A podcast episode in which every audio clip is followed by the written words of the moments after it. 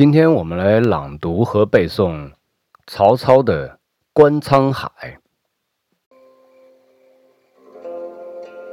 东临碣石，以观沧海。水何澹澹，山岛竦峙。树木丛生，百草丰茂。秋风萧瑟，洪波涌起。日月之行，若出其中；星汉灿烂，若出其里。幸甚至哉，歌以咏志。好，朗读完第一遍，我们来说一说它的白话译文。东行，登上高高的碣石山，来观赏苍茫的大海。海水多么宽阔浩荡！海中山岛罗列，高耸挺立，周围树木葱茏，花草丰茂。萧瑟的风声传来，草木动摇，海中翻涌着巨大的海浪。太阳和月亮升起降落，好像是从这浩瀚的海洋中发出的。银河里的灿烂群星。也好像是从大海的怀抱里涌现出来的。能看到这样的壮景，实在是人生的幸事。就让我用诗歌来表达我内心的志向吧。我们现在读第二遍《观沧海》：东临碣石，以观沧海。水何澹澹，山岛竦峙。树木丛生。百草丰茂，秋风萧瑟，洪波涌起。日月之行，若出其中；星汉灿烂，若出其里。幸甚至哉，歌以咏志。下面我们对这首诗进行一个简要的赏析。《观沧海》是借景抒情，把眼前的海上景色和自己的雄心壮志很巧妙地融合在一起。从诗的题材上看，这是一首古体诗；从表达方式上看，这是一首四言写景诗。东临碣石，以观沧海。这两句话点明观沧海的位置。诗人登上碣石山顶，居高临海，视野辽阔，大海的壮阔景象尽收眼底。以下十句描写。都由此拓展而来，“观”字起到统领全篇的作用，体现了这首诗意境开阔、气势雄浑的特点。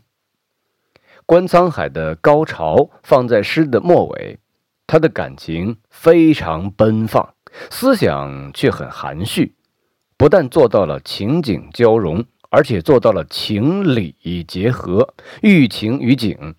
因为它含蓄，所以更有启发性，更能激发我们的想象，更耐人寻味。过去人们称赞曹操的诗深沉饱满、雄健有力，如幽烟老将，气韵沉雄。从这里可以得到印证。全诗的基调是苍凉慷慨的，这也是建安风骨的代表作。前四行诗句描写沧海景象，有动有静，如“秋风萧瑟，洪波涌起”与“水何澹澹”写的是动景，“树木丛生，百草丰茂”与“山岛竦峙”写的是静景，“水何澹澹，山岛竦峙”是望海出得的大致印象，有点像绘画的轮廓。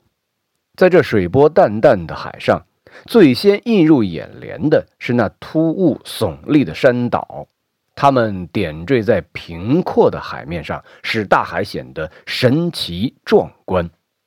这两句写出了大海远景的一般轮廓，下面再层层深入描写：树木丛生，百草丰茂，秋风萧瑟，洪波涌起。前两句具体写耸峙的山岛，虽然已经到了秋风萧瑟、草木摇落的季节，但岛上树木繁茂，百草丰美，给人诗意盎然之感。后两句则是对水河淡淡一句的近一层描写。定神细看，在秋风萧瑟中的海面竟是洪波巨澜，汹涌起伏，表现出作者面对萧瑟秋风仍然有着老骥伏枥，志在千里的壮志胸怀。日月之行，若出其中；星汉灿烂，若出其里。运用作者的想象，写出了作者曹操的壮志情怀。前面的描写。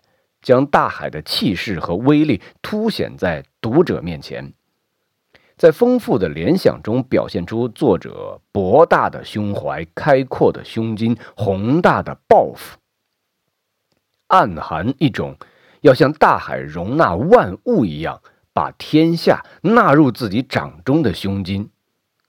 幸甚至哉，歌以咏志，这是和乐时的套语。与诗的内容无关，也指出这是乐府唱过的。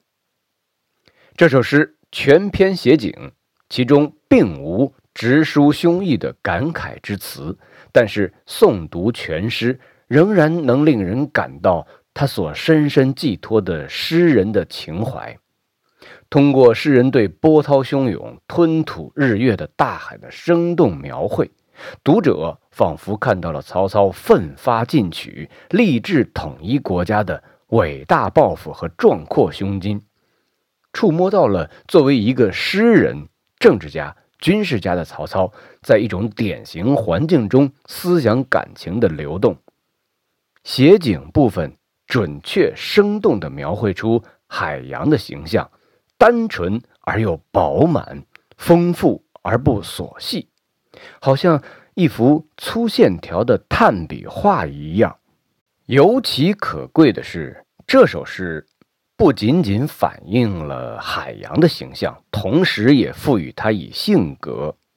句句写景，又是句句抒情，既表现了大海，也表现了诗人自己。诗人不满足于对海洋做形似的模拟，而是通过形象。力求表现海洋那种蕴大寒深、动荡不安的性格。海本来是没有生命的，然而在诗人笔下却具有了性格，这样才更真实、更深刻地反映了大海的面貌。《观沧海》这首诗，前六句写的是实景，而后四句呢是曹操的想象。最后两句跟本诗原文没有什么直接关系。这首诗整体上不但通篇写景，且独具一格，堪称中国山水诗的最早佳作，特别受到文学史家的厚爱。这首诗写秋天的大海，能够一洗悲秋的感伤情调，写得沉雄健爽，气象壮阔。这与曹操的气度、品格乃至美学情趣都是。紧密相关的，在这首诗中，情景紧密相连。作者通过写沧海，表达了他统一中国、建功立业的抱负。这种感情在诗中并没有直接表露，而是把它蕴藏在对景物的描写当中来抒发情感，寓情于景，句句写景，又句句抒情。沈德潜在《古诗源》中评论此诗。有吞吐宇宙气象，这是很精当的。汉代乐府诗一般没有标题，《观沧海》这个题目是后人加上去的。好，解析完了以后，我们再来读第三遍。啊，第三遍大家伙儿应该都能够背诵了啊。东临碣石，以观沧海，水何澹澹，山岛竦峙。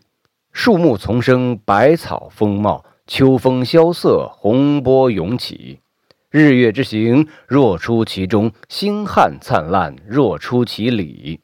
幸甚至哉，歌以咏